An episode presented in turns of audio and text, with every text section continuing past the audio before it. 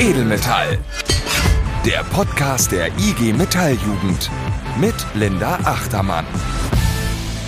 Halli, hallo und willkommen zu einer richtig sommerigen Ausgabe von Edelmetall. Ich fühle mich like ice in the sunshine, wie wahrscheinlich auch der Rest von Deutschland, weil es heißt überall, it's getting hot in here, so take off your clothes. Und bei diesen Rekordtemperaturen haben wir uns gedacht, wir kredenzen euch mal eine Podcast-Folge, die ihr euch jetzt in Ruhe reinziehen könnt.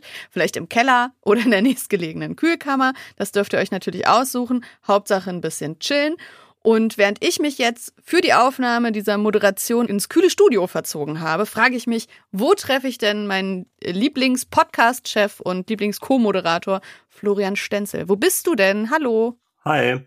Ich bin in meinem Home-Podcast-Studio, was wie meine ganze Wohnung direkt unterm Dach liegt. Also es ist sehr heiß, Durchschnitt 30 Grad, aber ich bin da wie so ein Reptil, ich gewöhne mich einfach dran. ist okay. Alles gut. Wie geht's dir denn? Wie ist dein Sommer? Ich gewöhne mich gar nicht an die Temperaturen. Mhm. Es ist echt, der Schweiß ist mhm. da. ja, okay. ist mein ständiger Begleiter ja. sozusagen. Und auch sonst muss ich sagen, ist meine Stimmung so ein bisschen gedrückt, obwohl Sommer natürlich toll ist. Und zwar haben wir alle diese ganz große Debatte um diese große Rockband jetzt mitbekommen in den letzten Wochen, wo Frauen sich gemeldet haben und erzählt haben, was denen backstage und auf After-After-Show-Partys passiert ist. Und das war natürlich irgendwie ein bisschen schwer zu ertragen. Ja. Fand ich auch. Und was ich halt ganz, ganz schlimm fand, war dieses Victim Blaming in der kompletten Berichterstattung oder halt auch im Freundeskreis und Bekanntenkreis, wenn man sich mit Menschen darüber unterhalten hat. Also, dass Leute als erste Intention erstmal gehabt haben, ja, stimmt das überhaupt, was sie sagt? Will die nicht einfach nur berühmt werden da? Und ich muss sagen, das macht mich fertig. Ja, das verstehe ich. Ist ja eigentlich ein wiederkehrendes Muster, dass äh, sozusagen versucht wird, diejenigen, die das an die Öffentlichkeit zu bringen, mundtot zu machen oder. Ja, voll. Also das ist auch genau das, was ich nur mal einmal ganz in Kürze sagen wollen würde. Es ist einfach ganz, ganz wichtig, dass man Menschen zuerst einmal glaubt, weil insgesamt ist es sowieso so, dass höchstens nach Schätzungen von Experten oder Vereinigungen wie zum Beispiel Hate Aid 15 Prozent aller Vergewaltigungen überhaupt angezeigt werden.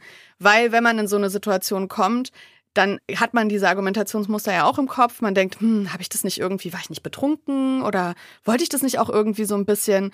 Und die Frage ist auch immer, glaubt man mir das? Und so eine großen, großen Diskussionen zeigen dann immer, man kann jetzt nicht mit Sicherheit sagen, dass dir geglaubt wird. Und es sollte aber anders sein. Und das ist eben ganz, ganz wichtig. Ja, auf jeden Fall. Ich finde, das ist eine wichtige Botschaft und das sollten wir immer im Kopf behalten. Wie kommen wir jetzt aus dieser Jetzt habe ich das schon zum Beginn der Folge so richtig ausgebammt, sagt man, glaube ich. ausgebammt, einfach schlecht. Also, ja, schlechte, schlechte Stimmung ja, verbreitet. Das ist ein Thema. Da, ja. kriegst, da kriegst du auch, also wenn du willst, kann ich dir was richtig Dummes erzählen, was mir quasi passiert ist heute Morgen, um die Stimmung aufzuheitern. Aber ich will auch nicht so einen dummen Cut machen, der dann denkt, okay, was, warum fällt dir jetzt Besseres ein? Nee, ich glaube nicht, dass du das machst, weil, wie gesagt, ich finde, man muss es einfach mal erwähnen. Man muss mal sagen, dass das nicht richtig ist, das erstmal in Zweifel zu ziehen. Keine Frau ist mit Vorwürfen von sexualisierter Gewalt jemals berühmt oder reich geworden. Das ist faktisch nie passiert. Und wenn man das sagt und sich traut, das zu sagen, dass es einem passiert ist, dann weiß man, dass das erstmal in Frage gestellt wird und dass das einfach erstmal sehr, sehr, sehr viele Nachteile mit sich bringt. Das ist jeder Frau bewusst. Und ich finde, das kann man, wenn man das einmal gesagt hat, dann reicht es ja auch. Sollte man sich einfach nur ins Gedächtnis rufen. Und ich wäre jetzt sehr dankbar für eine lustige Story, muss ich sagen. also wie ich stimme dir 100% im zu, was du gesagt hast. Wir machen einen harten Cut. Ich bin heute Morgen, und ich erzähle das jetzt auch nicht nur, weil ich angeben möchte, ich war heute Morgen joggen. Ja. Also, habe ich geschafft. bin aufgestanden und joggen gegangen. Schon mal gut und wurde von einem Mäusebus halt angegriffen, der quasi mich eine Viertelstunde lang verfolgt hat. Immer so, weil der dachte, ich will sein Nest plündern oder so. und immer so in so super Angriffen so zwei Millimeter über meinem Kopf rüber geflogen ist. Und ich habe zuerst gar nicht gerafft, was es ist. Und dann gucke ich so hoch und sehe immer diesen Bus halt so über mir im Sturzflug runterkommen. Ich hatte richtig Schiss, weil die Viecher sind richtig groß. Scheiße. Und ähm, das war echt, ich habe danach gegoogelt, was macht man, wenn sowas passiert? Und als hier sozusagen der kurze Lifehack, wenn ihr auch mal vom Bus halt angegriffen werdet, das passiert sehr häufig um die Jahreszeit, wenn ihr vielleicht Fahrrad fahrt oder joggen geht, dann immer irgendwie die Hände hochhalten oder einen Stock, dann fliegt der Bus halt, halt sozusagen dagegen, weil er immer den höchsten Punkt nimmt und hört einfach auf zu rennen. Ich bin weggerannt da vor dem, das hat er noch wütender gemacht. einfach ganz langsam laufen, vielleicht sich ein bisschen kleiner machen und dann verliert er ganz schnell das Interesse. Geil. Mehr kann ich dazu jetzt auch nicht sagen. Aber es war, ist auch wichtig, finde ich, das auch nochmal zu teilen. Oh, und siehst du, damit haben wir doch schon zwei sehr wichtige und praktische Tipps am Anfang irgendwie ich will etablieren nicht auf eine können. Ebene stellen, aber ähm, Ich bin jetzt besser drauf und ich freue mich aber auch, dass du es unversehrt dann, also für mich, wir sehen uns ja immer über Webcam, für mich siehst du recht unversehrt aus. Also du hast keine Hackwunde am Kopf. nee, alles gut, ich hab's, ich hab's gut geschafft. Ach, da können wir alle aufatmen. Dann lass uns doch über die Themen der Folge sprechen, oder? Ja, aber ich hätte vorher noch eine Erfolgsmeldung, die ich einmal loswerden wollte. Uh, ja, gerne, das auch noch. Und zwar haben wir jetzt ja Juli und im August starten ja schon die neuen Auszubildenden in den Betrieben. Das heißt, es geht auch wieder los mit den Begrüßungsrunden. Und ich würde einfach gerne als Motivation, wenn wir das jetzt alle wieder machen, kurz die Zahlen aus dem letzten Jahr mal verkünden, weil wir haben es echt geschafft, 22.000 junge neue Mitglieder für die IG Metall zu werben. Also 22.000 Auszubildende und Studierende sind seit September letztes Jahr, also in den letzten zehn Monaten quasi eingetreten. Das ist eine Zahl, die ist besser und quasi auf dem Niveau, wie wir sie vor Corona hatten. Und das ist ein richtig, richtig großer Erfolg, weil es ja uns als unsere Stärke als IG Metall einfach vergrößert, unsere Organisationsmacht stärkt. Und da können alle, die hier Mitglieder geworben haben, dieses Jahr sich mal richtig auf die Schulter klopfen. Das war richtig großes Kino und hat richtig gut geklappt. Richtig, richtig nice. Großen Shoutout an alle, die da die Erstansprache gemacht haben und die Leute überzeugt haben, zu joinen. Sehr, sehr schön. Und als Dankeschön quasi kann sich jeder direkt nochmal Festival gönnen. Ja, es gibt noch Karten. Verwunderlicherweise. Ne? Es sind 25 Euro fürs Ticket. Drei Tage Spaß, Diskussion und gute Musik. Und auf rise-festival.info, richtig? Genau, gibt's Karten, da kann sich jeder noch eine holen. Ihr noch, wer noch keine hat und sich überlegt, hm, soll ich hinfahren oder nicht. Ja. Ich sage euch, fahrt dahin. Es wird eine der größten und besten Veranstaltungen, die ihr in den letzten Jahren erlebt habt. Wir haben richtig geile Workshops, die veröffentlichen wir in den nächsten Tagen auf unserer Homepage. Vielleicht sind sie sogar schon online, wenn unsere Folge hier online geht. Wir haben richtig geile Künstler mit Nura und Bowser und es werden einfach richtig coole Leute aus der ganzen Republik da aufs Festival kommen, zelten, campen, diskutieren, feiern. Das wird eine richtig, richtig coole Sache. Also wer gerade noch überlegt, macht's einfach. Es wird sich lohnen. Ihr werdet da sehr, sehr happy wieder nach Hause fahren. Ich glaube, man kann mit Sicherheit sagen, diese 25 Euro wird man nicht bereuen. Nee. Sehr schön. Dann lass uns doch mal dazu kommen, was wir aber in dieser Folge noch besprechen wollen. Weil auch das Festival wird auch noch Teil dieser Folge sein. Wir wollen aber erst noch mal über was anderes sprechen. Soll ich dir einen kleinen Überblick geben? Hast du Lust? Sag mal. Also, wir wollen zuerst ins Ruhrgebiet reisen. Da gab es nämlich den Aktionstag Stahl am 14.06. und ich habe mit Lisa Kössel gesprochen. Die war auch dort vor Ort. Die ist JAF-Vorsitzende bei ihrem Betrieb und mit ihr spreche ich darüber, wo stehen wir eigentlich beim Thema grünen Stahl, wie war dieser Tag und wie hat sich vor allen Dingen Robert Habeck, der war nämlich auch zugegen, wie hat der sich geschlagen, als er den 12.000 Stahlerinnen und Stahlern da gegenüberstand. Dann sprechen wir noch über die Tarifbewegung. Mhm. Was haben wir dieses Jahr überhaupt schon geschafft und was wollen wir noch erreichen mit dem geschätzten Kollegen Jan Wilder aus dem Ressort Junge IG Metall und Studierende? Und zum Abschluss der Folge haben wir noch mal ein exklusives Interview mit der Band Kafka, die auch auf dem Festival zugegen sein wird. Es ist eine Berliner Crossover-Band, die rappen, aber auch so punkig Musik machen. Wir alle kennen Alle hassen Nazis. Und die darf ich besuchen. Und das Gespräch hören wir zum Ende der Folge. Ja, Kafka hat ja auch immer viel zum Thema gegen Nazis und Antirassismus. Cool, dass sie auf unser Festival kommen und cool, dass du die treffen kannst. Ich freue mich auch, wenn ihr das dann hören könnt. Dann würde ich sagen, können wir erstmal mit dem Stahlaktionstag starten. Ja, ich freue mich. Bis gleich. Am 14.06. ging es rund auf dem Gelände der ehemaligen Hauptverwaltung von ThyssenKrupp in Duisburg. Zum Aktionstag Stahl sahen sich Wirtschaftsminister Habeck und Nordrhein-Westfalens Innenminister Wüst mit rund 12.000 Stahlerinnen und Stahlern konfrontiert, die deutlich machten, Stahl ist Zukunft. Beschäftigte von ThyssenKrupp Steel, ArcelorMittal, Baustil, Hüttenwerke Krupp Mannesmann, Salzgitter Mannesmann Forschung und vielen mehr stellten klar, dass sie bereit sind für grünen Stahl und die Transformation. Was es jetzt aber braucht, ist der Investitionswille der Politik. Wie sich die Politiker bei diesem Treffen geschlagen haben und wo wir überhaupt stehen bei der Transformation zum grünen Stahl, das bespreche ich jetzt mit Lisa Kössel. Sie ist selbst Stahlerin, JAF-Vorsitzende bei ArcelorMittal in Duisburg und sie war natürlich auch dabei beim Stahltag und ist jetzt hier im Podcast. Hi Lisa. Hallo Linda. Lisa, 12.000 Menschen, das hört sich unglaublich viel an. Ich habe mir Fotos angesehen, es sah auch unglaublich viel aus. Wie war denn die Stimmung? Du bist mit deiner Jaff hingefahren zusammen, oder? Ja, genau. Also ich und meine JAF-Kollegen sind zusammen hingefahren, die Vertrauensleute von ArcelorMittal auch und äh, fast alle Azubis, die an dem Tag nicht Berufsschule hatten. Wir sind in einen Bus gestiegen, bei bestem Wetter, nach ThyssenKrupp zur alten Hauptverwaltung gefahren, sind über eine wunderschöne grüne Wiese auf eine Bühne zugelaufen. Es wurde Musik gespielt, es war total nett, man hat alte Freunde und Bekannte getroffen. Ja, und dann war fünf vor zwölf. Dann ging's los, der wichtige Teil. Denn wir waren ja nicht zum Spaß da, sondern für unsere Zukunft. Und ich kann es mir vorstellen, also die Stimmung kippte dann einfach irgendwann, weil dann wurde es ernst, ja? Ja, genau. Das ist ja auch nicht verwunderlich, weil an der Stahlproduktion allein in Deutschland hängen über 85.000 Arbeitsplätze. Jetzt ist es aber gleichzeitig so, dass diese Branche auch einer der größten CO2-Produzenten ist.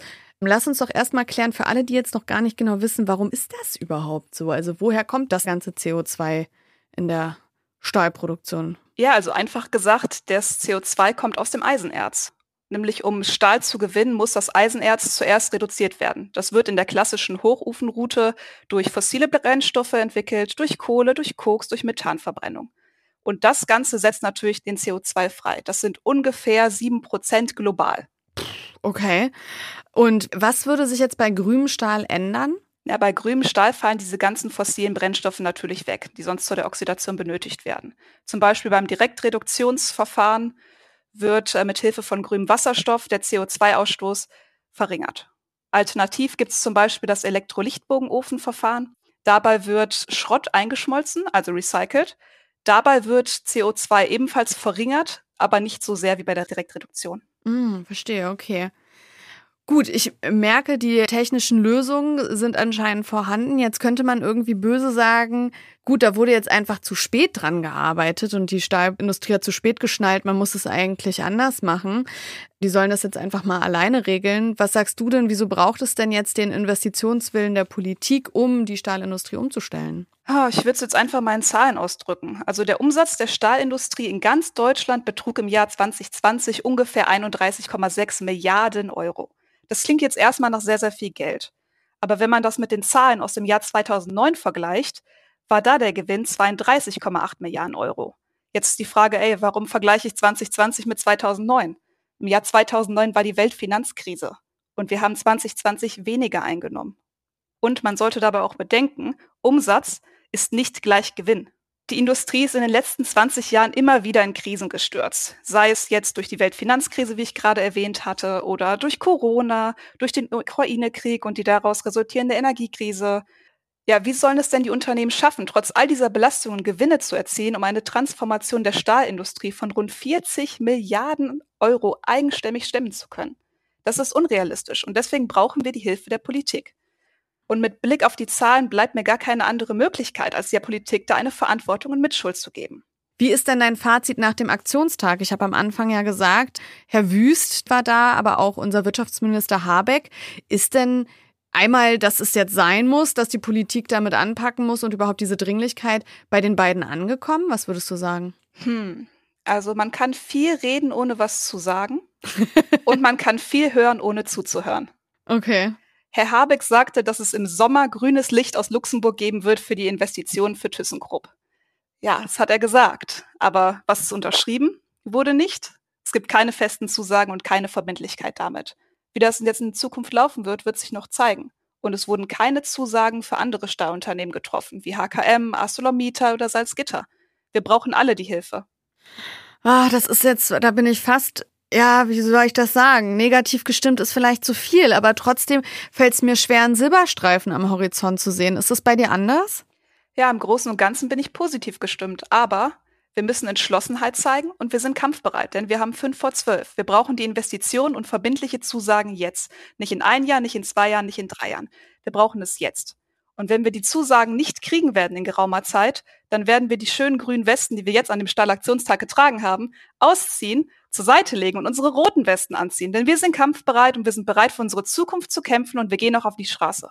Sehr schön. Okay, dann hast du mich jetzt wieder eingefangen. Dann kann ich auch optimistisch aus diesem Interview rausgehen. Vielen Dank, dass du uns so einen kleinen Einblick gegeben hast. danke für das nette Gespräch und ich glaube, die Message ist rübergekommen. Gerne und das hoffe ich doch.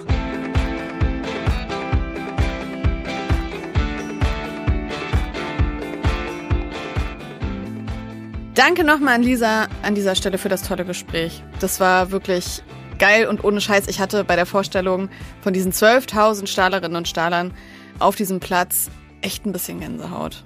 Das war schon, ja, schon cool. Das ist wirklich, wirklich toll beeindruckend, was die Kolleginnen und Kollegen da abreißen. Gerade dieses Thema Stahl wird ja immer genommen, auch wenn es um die ganze Frage von Klimawandel und wie kann sich die Wirtschaft umstellen, ist ja immer so ein Beispiel, wo es besonders schwierig angeblich zu sein scheint. Und ich finde, wir zeigen, dass wir da als Beschäftigte in einem Wörtchen mitreden wollen und dass das nur mit uns quasi funktioniert. Weil die großen Konzerne werden es nicht regeln. Wenn, dann müssen wir quasi das einfordern, dass es der Wandel sozial gerecht stattfindet und deswegen richtig geil, dass ihr euch da so reinhängt. Gut, dann kommen wir zum zweiten Punkt auf der Speisekarte der heutigen Folge. Wir wollten ja noch über die Tarifbewegung sprechen und darüber, was wir schon ja. erreicht haben und noch erreichen wollen. Ich habe da eine Anmoderation. Ich habe da ein tolles Interview geführt. Wir können eigentlich direkt reinhören, wenn du magst. Auf geht's. Wer jetzt gerade im Sommer noch auf der Suche nach einer guten Tattoo-Idee ist, da habe ich vielleicht eine Idee. Wie wäre es denn mit dem Spruch, nach der Tarifrunde ist vor der Tarifrunde. Weil das ist ein Spruch, der ist ja bekanntlich immer wahr. Und quasi zur Halbzeit dieses Jahres will ich mal mit Jan Wilde, Gewerkschaftssekretär im Ressort Junge IG Metall und Studierende, eine kleine Bilanz ziehen, was wir tariftechnisch in diesem Jahr bereits erreicht haben und noch erreichen wollen. Hola Jan, schön, dass du da bist. Hallo Linda. Jan, wir haben ja in diesem Jahr schon einiges erlebt. Der Tarifstreit im Kfz-Handwerk liegt hinter uns. In der Textilindustrie haben wir auch eine Tarifrunde hinter uns. Was ist denn dein Fazit oder generell unser Fazit ja auch aus diesen beiden Tarifrunden? Ja, ich glaube, wir haben in den beiden Branchen halt echt was für die Auszubildenden oder für die Dualstudierenden gerissen, also insbesondere finanziell. Wenn ich mir anschaue, wie die Ausbildungsvergütungen in den beiden Branchen jetzt gestiegen sind, kann man wirklich sagen, dass die Kolleginnen und Kollegen da extrem von der Tarifrunde profitiert haben. Auszubildende sind ja jetzt generell auch die Kolleginnen und Kollegen im Betrieb, die jetzt am Monatsende nicht so viel Geld haben. Und die haben da auch richtig von profitiert und auch von der Inflationsausgleichsprämie, die wir ja verhandelt haben.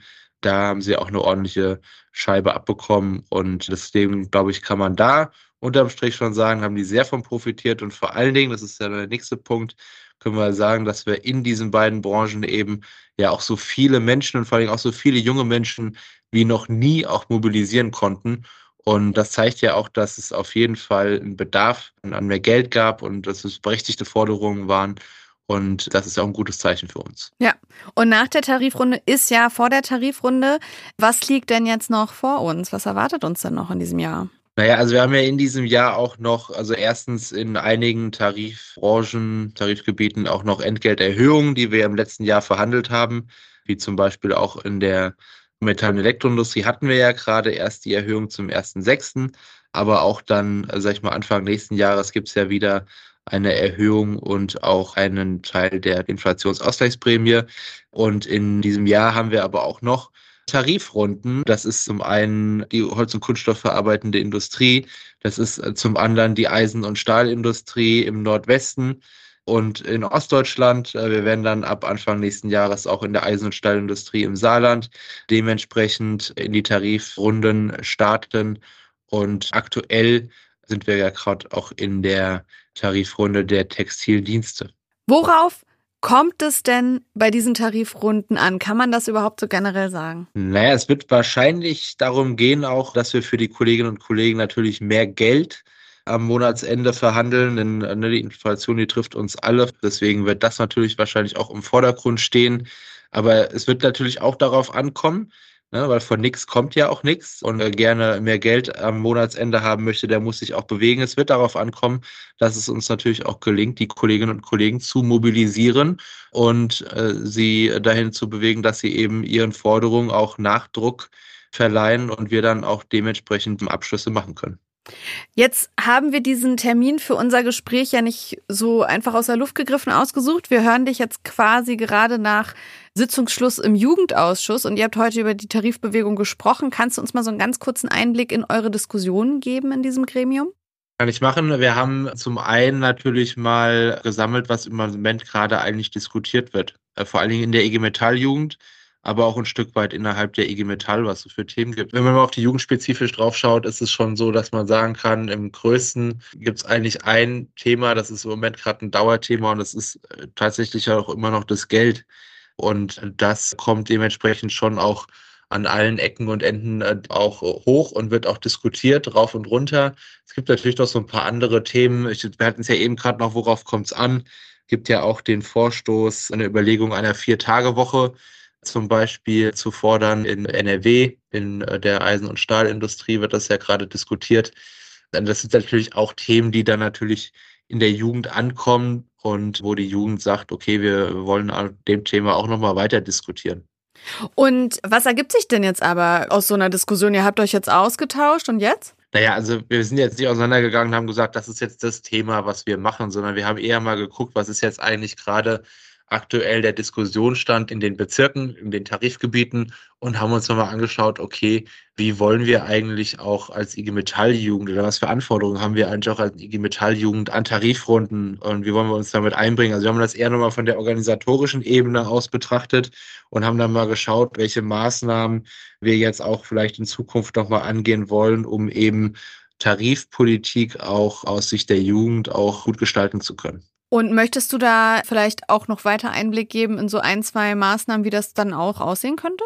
Es kann zum Beispiel auf der einen Seite sein, dass man sagt, okay, wir wollen auch äh, dafür sorgen, dass tatsächlich in den Tarifkommissionen auch junge Menschen drin sitzen, die dann auch dementsprechend entscheiden können über Forderungen und äh, Diskussionen.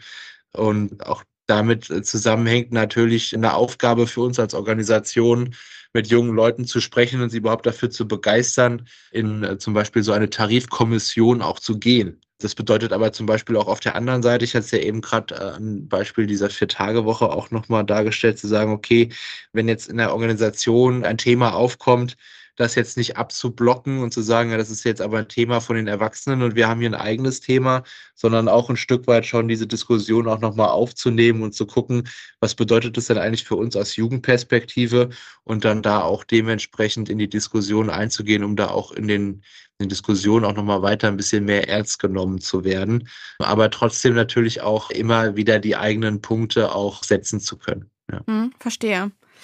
Dann danke dir, dass du dir die Zeit genommen hast und so einen Einblick uns gewährt hast, jetzt in eure Diskussion und es bleibt dabei, nach der Tarifrunde ist vor der nächsten Tarifrunde. Wir haben uns jetzt warm gelaufen und jetzt geht's weiter. Genau. I Love Tarifvertrag wäre auch ein richtig tolles Tattoo. Uh. Äh, also wer sich das stechen lässt, äh, der schickt mir mal bitte ein Bild, mal gucken. Ich finde bestimmt noch irgendwas in unserem IG Metall Merch Keller. Das würde ich dann auch dementsprechend zuschicken. Sehr gut, ihr habt's gehört. Vielen Dank, Jan, und schönen Tag dir noch. Danke dir. Mach's gut. Ciao.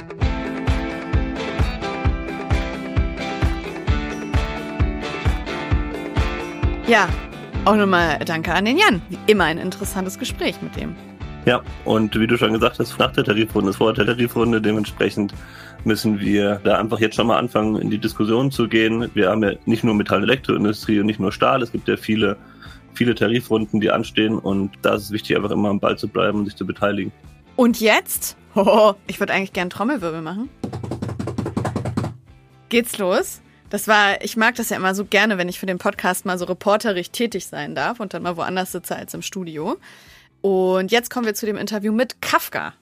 Mit Kafka, der Crossover-Band, so sagt der Wikipedia-Artikel, aus Berlin, die wir alle kennen von ihrem Hit alle hassen Nazis. Alle hassen Nazis, alle hassen Nazis. Das ist ja nicht mal links, was ich sag. No, wir sind ja nicht mal linksradikal. Und jetzt kommen wir erstmal zum Interview. Ich habe mich mit dem Frontmann und Rapper dieser vierköpfigen Band, Jonas Karkoschke, habe ich mich getroffen in einem Park in Berlin. Und da haben wir uns niedergelassen und ein bisschen gequatscht und da steigen wir jetzt direkt in das Interview ein, wo es darum geht, wo kommt denn dieser Name her, sag mal. Also ich sitze jetzt gerade hier mit Jonas von Kafka im Park in Berlin. Wir haben uns getroffen. Wenn wir schon bei Namen sind, Kafka ist ja äh, erstmal ein schöner Name. Ich finde, der geht gut von der Zunge, aber geschrieben sieht er doch ein bisschen merkwürdig aus, weil der mit F und V geschrieben wurde. Ich habe mich jetzt ein bisschen schlau gemacht. Es ist gar nicht so schwer, das zu finden. Es ist ein Mix aus Franz Kafka und Markus Kafka, dem ehemaligen MTV-Moderator, richtig? Ja, alles sehr richtig. Und das Erste, was du gesagt hast, ist auch das Wichtigste, äh, was uns an dem Namen gefiel, dass es eben gut aussprechbar ist, äh, gut von der Zunge geht sozusagen, äh, man sich das eigentlich gut merken kann, glaube ich. Aber für Google etc. mussten wir natürlich das falsch schreiben, weil sonst hätte man nur Franz und Markus gefunden und nicht uns. Und deswegen haben wir die Kombination genommen und haben FV draus gemacht. Ah, okay. Ich dachte nämlich, da steckt noch mehr dahinter. Weil so, Fra also Markus Kafka, glaube ich, kennen die Zuhörerinnen von diesem Podcast. Der ist jetzt für Leute ab 16 Jahre. Ich glaube, die haben den nicht mehr erlebt. Ähm, kennen den nicht. Ich dachte, vielleicht ist noch bei der Kombination noch was anderes mit dabei. Ja, natürlich. Also vielleicht kennt ihr Markus Kafka, wenn ihr mal irgendwie in Berlin äh, zu Besuch wart, im Watergate feiern wart, wenn ihr über 21 seid und nicht äh, 16 gerade. Dann könntet ihr ihn auch noch kennen äh, in seiner Funktion als DJ. Das macht er jetzt seit einigen Jahren äh, hauptsächlich, glaube ich. Aber genau, in den 90ern, wo wir alle so kleine Kiddies waren und irgendwie Fernsehen geguckt haben und so auch natürlich popkulturell sozialisiert wurden, war Markus Kafka eine wichtige Instanz, weil der hat die MTV News gemacht. Und MTV war so das Ding damals wie, ja, kann man nicht vergleichen, glaube ich, wie irgendwas heute. Egal, es hat uns sehr geprägt. Und gleichzeitig ist äh, Franz Kafka ein Schriftsteller, der uns jetzt nicht krasser geprägt hat als andere Schriftsteller, glaube ich, aber wir feiern ihn schon und irgendwie kam das dann so ein bisschen in die Quere. Wir haben eigentlich den Namen geil gefunden und danach diese Theorie über diese Kombination von zwei Namen erfunden. Also Okay, okay. Damit kann ich mich zufrieden geben. Cool. Ihr seid eine Crossover-Band. Ihr macht, ja, ich habe es überall gelesen. Was würdest du sagen?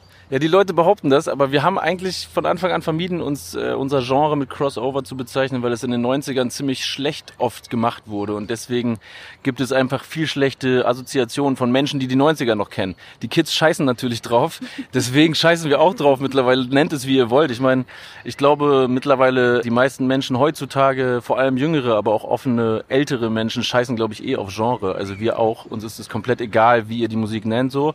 Wir haben jetzt vor ein paar Jahren gesagt Punk-Rap, weil die Attitude ist natürlich irgendwie punkig. Äh, Rap ist irgendwie vordergründiger, ist die vordergründige Gesangsart und deswegen ist Punk-Rap auch okay. Aber ey, nennt es wie ihr wollt. So, wir ändern sowieso die ganze Zeit das Genre. Die letzten drei Singles könnt ihr euch anhören. Die sind komplett drei unterschiedliche Genres. Uns geht's um die Message und darum, dass wir die Tracks geil finden und genau so. Wenn jetzt doch noch ein, zwei Menschen dabei sind, die gar nicht wissen, was kann ich erwarten, wenn Kafka auf der Bühne stehen, was würdest du denen sagen? Also speziell live, glaube ich, ähm, ist es so, dass wir eine sehr emotionale Show mittlerweile haben, die Leute ziemlich in den Moment mitnimmt sozusagen. Also wir tanzen gemeinsam den Schmerz weg. Ich würde sagen, das ist so die Haupt-Core-Message des ganzen Auftritts, den wir da liefern. Also wir versuchen immer einen gemeinsamen Ekstasemoment mit den Leuten, die da im Publikum sind, aufzubauen, um eben ja, um mal rauszulassen, ne? die ganze Scheiße, die die ganze Zeit medial auch auf einen einprasselt und von der man irgendwie weiß mittlerweile äh, was so alles passiert weltweit und die ganzen Ungerechtigkeiten. Ja, das ist so unser größter Wunsch, glaube ich, dass wir miteinander Spaß haben. Deswegen legen wir auch immer sehr viel Wert darauf, dass die Leute irgendwie sehr aware und gleichberechtigt miteinander umgehen. Also keine Ahnung, als Beispiel, wir machen eine Ansage, dass die Leute bitte ihre T-Shirts nicht ausziehen sollen. Eben vor allem deswegen, weil es gesellschaftlich, in der Gesellschaft, in der wir leben, nicht toleriert ist, dass alle Menschen ihr T-Shirt ausziehen, sondern manche, manche Menschen, äh, Flinter vor allem, werden sexualisiert, wenn sie ihr T-Shirt ausziehen würden. Leute, die nicht so normschön sind, würden irgendwie komisch angeguckt werden oder deswegen bitten wir einfach darum, dass alle darauf acht geben, dass wir alle, egal wie jemand aussieht, wie jemand drauf ist oder so, einen schönen Abend oder Tag oder so miteinander haben. Und äh, ja, aber halt geil durchdrehen trotzdem und äh, Spaß haben. Jetzt trefft ihr ja auf dem Rise Festival auf eine besondere Crowd, sage ich mal. Das ist ja für Mitglieder only, nur Gewerkschafterinnen und Gewerkschafter und vor allen Dingen nur Metallerinnen und Metaller. Freut ihr euch besonders? Habt ihr besondere Erwartungen? Was würdest du sagen?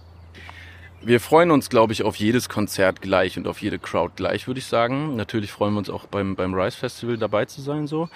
Wir haben noch nie in so einem Rahmen gespielt, vor allem in so einem äh, Members-Only-Rahmen. Das ist natürlich ganz interessant und äh, wird spannend, wie das wird.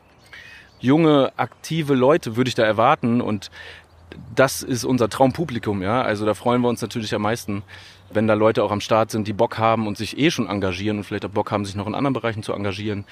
Ja, denen zu zeigen, dass sie Energie mitnehmen können von dem Konzert und dass sie ähm, weiter politisch aktiv sein sollten und dass es cool ist und wichtig und keine Ahnung, vielleicht auch coole Gespräche danach, irgendwie nach der Show, dann am, am T-Shirt-Stand noch oder so, kann ich mir auch vorstellen. Das ist auch immer schön. Und ja, das erwarten wir. Ich glaube, da erwartest du nicht zu wenig. Jetzt ist ja ein Live-Auftritt was anderes als eine Studioaufnahme. Wie bereitet man sich denn vor auf so einen Live-Auftritt? Habt ihr schon die Setlist? Wir sind ja jetzt drei Wochen vorher. Wir haben safe schon die Setlist. Ich weiß sie jetzt gerade noch nicht, ehrlich gesagt. Aber also der Sashi, unser Schlagzeuger, schreibt die eigentlich meistens. Und ähm, genau, das basiert natürlich vor allem immer darauf, wie viel Zeit wir haben. Bei unseren eigenen Shows spielen wir so ja knapp zwei Stunden mittlerweile. Bei Festivals ist es oft so ein eine Stunde Set oder so. Das ist auch schon ein cooler Zeitrahmen, um den Leuten näher zu kommen, um den Leuten so ein bisschen ja unsere Message auch zu geben und so ne. Und was bei uns direkt vor der Show passiert, so die letzte Stunde geht es so langsam los, dass wir nur noch zu viert abhängen, plus unsere Crew eben, die dabei ist natürlich und uns ein bisschen vorbereiten, ein bisschen warm machen körperlich und so. Und dann irgendwann, so 20 Minuten vor der Show, geht die DJ Bobo Playlist los. Und dann wird Ohne Scheiß? ohne Scheiß, ohne Scheiß, dann wird rumgehüpft und gesagt pray, pray for freedom. Ja, wir sind nicht religiös, aber außer die Bobo-Religion. Nee, DJ Bobo, Gott, nee, genau. Aber da haben wir natürlich so ein paar Rituale, wie wir miteinander warm werden, wie wir Fun haben, wie wir so ein bisschen reinkommen irgendwie. Und ja, das tut uns einfach, glaube ich, gut. So einen komischen, stumpfen, positiven Vibe, wie man eben den von DJ Bobo nur kriegt. Irgendwie ist das so mal entstanden und wir haben es beibehalten. Aber es ist schön. Ich freue mich schon drauf, wenn es losgeht mit Bobo Time. Und äh, das bedeutet nämlich immer kurz danach geht die Show auch los und da freuen wir uns eh krass drauf. Und ja, bis dahin oder so. Und wenn du jetzt aber noch keine, die Setlist noch nicht liegen möchtest, Ja. willst du vielleicht doch nochmal sagen, gibt's einen Song, der dir besonders viel bedeutet, auf den du immer hinfieberst bei jedem Konzert, der so deine persönliche Nummer eins ist von Kafka? Schwer zu sagen. Äh, worauf ich, glaube ich, oft hinfieber. Ja, Es gibt mittlerweile, es gibt so einige Highlights im Set. Also worauf ich mich immer freue, das passiert auch schon in der ersten Hälfte, ist äh, Zeit zu kotzen. Das ist ein relativ äh, neuer Song von uns, der einfach sehr gut live funktioniert, wo die Leute einfach viel Bock haben und Spaß haben und so. Und wir natürlich auch. Das ist, glaube ich, so mein erstes Highlight. Obwohl, nein, eigentlich tanzt ein Schmerz weg. Auch schon, ja. Also dann, ja, da merkt man dann einfach immer schon, wenn wir alle miteinander rumspringen und versuchen, alles rauszutanzen an negativen Scheiß, dann geht es schon gut los. Genau, dann alles, was wir tun, ist, glaube ich, für mich persönlich so mein liebster Song vom, vom letzten Album Paroli weil das irgendwie sehr aus einer sehr persönlichen Sicht auch geschrieben ist und vieles politisch auf den Punkt bringt, was ich irgendwie auch jetzt nach wie vor fühle, obwohl der Song zwei Jahre alt ist oder so. Und natürlich ist Alle hassen Nazis immer ein Highlight, weil ja, wir wissen eben, das ist der Song, den die meisten Leute kennen, auf den die meisten Leute warten und sich freuen und wo dann die größte Action auch einfach ist. Ähm, genau. Den spielen wir aber nicht bei euch. Ha! Nee, spielen wir doch. Ich habe in meiner Recherche vor unserem Treffen, das habe ich dir auch gerade schon, als wir uns hingesetzt haben, erzählt, viel über dich gefunden und viel über dein Engagement auch fernab von Kafka. Du hast zum Beispiel das äh, Netzwerk Flüchtlinge Willkommen Also es hieß mal Flüchtlinge willkommen, es heißt mittlerweile seit 2017 Zusammenleben willkommen. Genau, eine Plattform, in der ähm, Geflüchtete an äh, WGs vermittelt werden und integriert dort wohnen können. Ja, ich würde eher sagen, WG-Zimmer an Geflüchtete vermittelt werden und möglichst äh, keine erzwungene Integration. Integration ist immer so ein schwieriges Ja, Wort, das deswegen, dass sie einfach da vielleicht die Möglichkeit bekommen, äh, sich halbwegs frei zu bewegen und halbwegs frei zu leben und irgendwie sich hier ein Leben aufzubauen, ein bisschen zur Ruhe kommen können, was im Gegensatz zum Leben im Lager irgendwie, wo es gar nicht möglich ist, in der WG im besten Fall, wenn es gut läuft, möglich ist. Das habt ihr 2014 gegründet. Ja. Und als das begann, hast du auch Morddrohungen dafür erhalten, für dein Engagement bei diesem Projekt, richtig? Genau, von Rechten wurde da online aber auch nur, keine Ahnung, wurden irgendwelche Morddrohungen sowieso reingeschrieben, irgendwelche Holocaust-Scheiße, irgendwelche schlimmen Sachen, die Nazis halt so schreiben irgendwie, wenn jemand sich für andere Menschen engagiert. Und ich glaube, so der Höhepunkt war ein bisschen, das war dann auch tatsächlich schon mit Kafka in Verbindung. Kafka gab es damals auch schon. Da gab es eine Todesanzeige mit meinem Gesicht und meinem Namen oder so halb meinen Namen, so ein bisschen abgewandelt, um sich rechtlich abzusichern vielleicht. Ich habe keine Ahnung von irgendeinem Stalker, der mich über ein paar Monate online verfolgt hat. Dann gab es irgendwie so eine nachgebaute Fake-Kafka-Facebook-Seite. Wie gesagt, Kids, Facebook war noch wichtig damals. genau, wo dann irgendwie Sachen gepostet wurden, dass ich von Nazis ermordet wurde im Wald und irgendwie so sehr konkret irgendwie. Und dann, wie gesagt, auf so einer Fake-Kafka-Seite, die genau so aussah wie die echte Kafka-Seite. Das heißt, da haben sich dann auch Freunde von mir oder auch Familie teilweise auf diese Seite gemeldet und hat gefragt, hä, was ist denn jetzt los? Ich, haben mich angerufen, so, hä, ist alles okay? Und ich war so, ja, natürlich, bla. Und dann hat aber diese Seite auch mit den Nachrichten Kontakt gehabt und so eine Scheiße. Also, da ging es mir zu weit. Da hatte ich dann wirklich ein komisches Gefühl, weil, wie gesagt, es war eine sehr konkrete Beschreibung dessen, wie ich im Wald von Nazis getötet werde. So, das war schon unangenehm. Aber Ja, das meiste, ich meine, wenn man, wenn man politische Arbeit macht, die nicht irgendwie patriotisch oder nationalistisch, äh, wie man es nennen will, irgendwie ist, kriegt man sofort von rechts Gegenwind, weil ja auch, was ja auch alles Brainwash-Scheiße ist, weil die Bildzeitung den Leuten erzählt, ey, äh, gegen die Leute, die Milliarden Steuern hinterziehen, kannst du eh nichts machen. Aber diese Person fährt einen dickeren Wagen als du. Also kümmere dich doch darum, vielleicht sei doch da mal neidisch. So, also so ist ja das Framing, was seit, was seit Jahrzehnten passiert. So, deswegen gibt's dann immer die Wut auf äh, ja, auf, auf Leute, die vielleicht noch benachteiligter sind. Und wenn denen dann jemand Support bietet, so wie wir damals mit dem Projekt, dann gibt's auch immer Wut auf das Projekt. Ja. Wir treffen uns ja gerade am Montag. Jetzt im Vorfeld, gerade gestern, ähm, gab es eine Wahl, die sehr bedeutsam ist. Es wurde nämlich das erste Mal ein AfD-Mann in eine Spitzenposition auf kommunaler Ebene gewählt. In Sonneberg wurde ein AfD-Mann als Landrat gewählt. Das ist nochmal so ein weiterer Vormarsch der AfD in wichtige politische Ämter der erschrocken macht. Also ich konnte gestern irgendwie, ich habe das gelesen und war völlig platt, hab, bin durch Social Media gescrollt und dann haben natürlich sich ganz viele etablierte Parteien gemeldet und gesagt, das kann auf gar keinen Fall sein und kein Fußbreit und das müssen wir verhindern und jetzt müssen wir uns positionieren. Die Frage ist, was würdest du denn jetzt jungen Menschen sagen, die auch den Podcast hören, weil du bist ja mit deiner Arbeit, du machst politische Arbeit, ähm, du machst dich stark gegen Nazis. Wie können das denn junge Menschen auch machen und auch in ihrem Alltag? Jo, also ich glaube, die Menschen, die das jetzt hier hören, also von der IG Metall Jugend, sind sowieso Menschen, die schon aktiv sind. Ja, ich meine, sonst wären sie nicht dabei. Das ist schon mal richtig gut und wichtig. Also mm, ich glaube, es ist immer gut zu gucken, oder so mache ich das für mich seit einigen Jahren, was ist mein Wirkungsfeld oder mein Wirkungsbereich? Bereich. Ne? Wo kann ich irgendwie Einfluss nehmen? Ist es irgendwie auf einer Family Fire mit Leuten ins Gespräch gehen, die sich rassistisch äußern oder so? Ja, das scheint banal und Kleinigkeiten, aber es ist trotzdem wichtig zu zeigen, ey, das ist nicht okay, so zu sprechen, weil es verletzt Menschen oder etc. Gleichzeitig ist es natürlich wichtig, zum Beispiel dann mit der mit der Gewerkschaft, in der ihr aktiv seid oder so, zu gucken, könnt ihr auf auf Anti-Rechts-Demos gehen oder euch anders positionieren gegen die AfD zum Beispiel oder gegen rechts im Allgemeinen, gegen Rassismus natürlich auch oder so.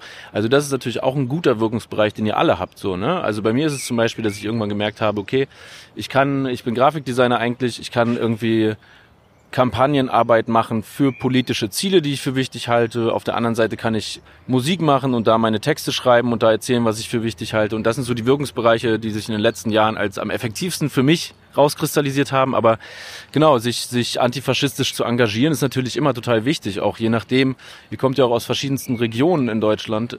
Also Antifa ist Landarbeit, ja. Es ist gerade in ländlichen Regionen wichtig, auch Flagge zu zeigen und zu zeigen, ey, nur weil jetzt irgendwie der Bürgermeister, keine Ahnung, bei der CDU ist und sich rassistisch äußert, ist das nicht okay, nur weil der Bürgermeister ist, sondern man kann da auch ja, Gegenstrukturen schaffen oder sich beteiligen an vorhandenen Strukturen oder so. Ja, go on. Aber also, ich weiß nicht, was dir das bringt, wenn ich dir das jetzt sage, aber ich finde es geil, dass du weitergemacht hast und dich eben nicht hast einschüchtern lassen. Ich habe auf dem Weg hierher auch die ganze Zeit Kafka gehört und es hat mich ziemlich in den Montag gepumpt. Anders ah, okay, kann ich nicht sagen. Und ich freue mich auf euch auf dem Rise Festival und freue mich, dass wir uns hier unterhalten konnten. Ja, tausend Dank und wir freuen uns auch richtig krass aufs Rise Festival auf jeden Fall.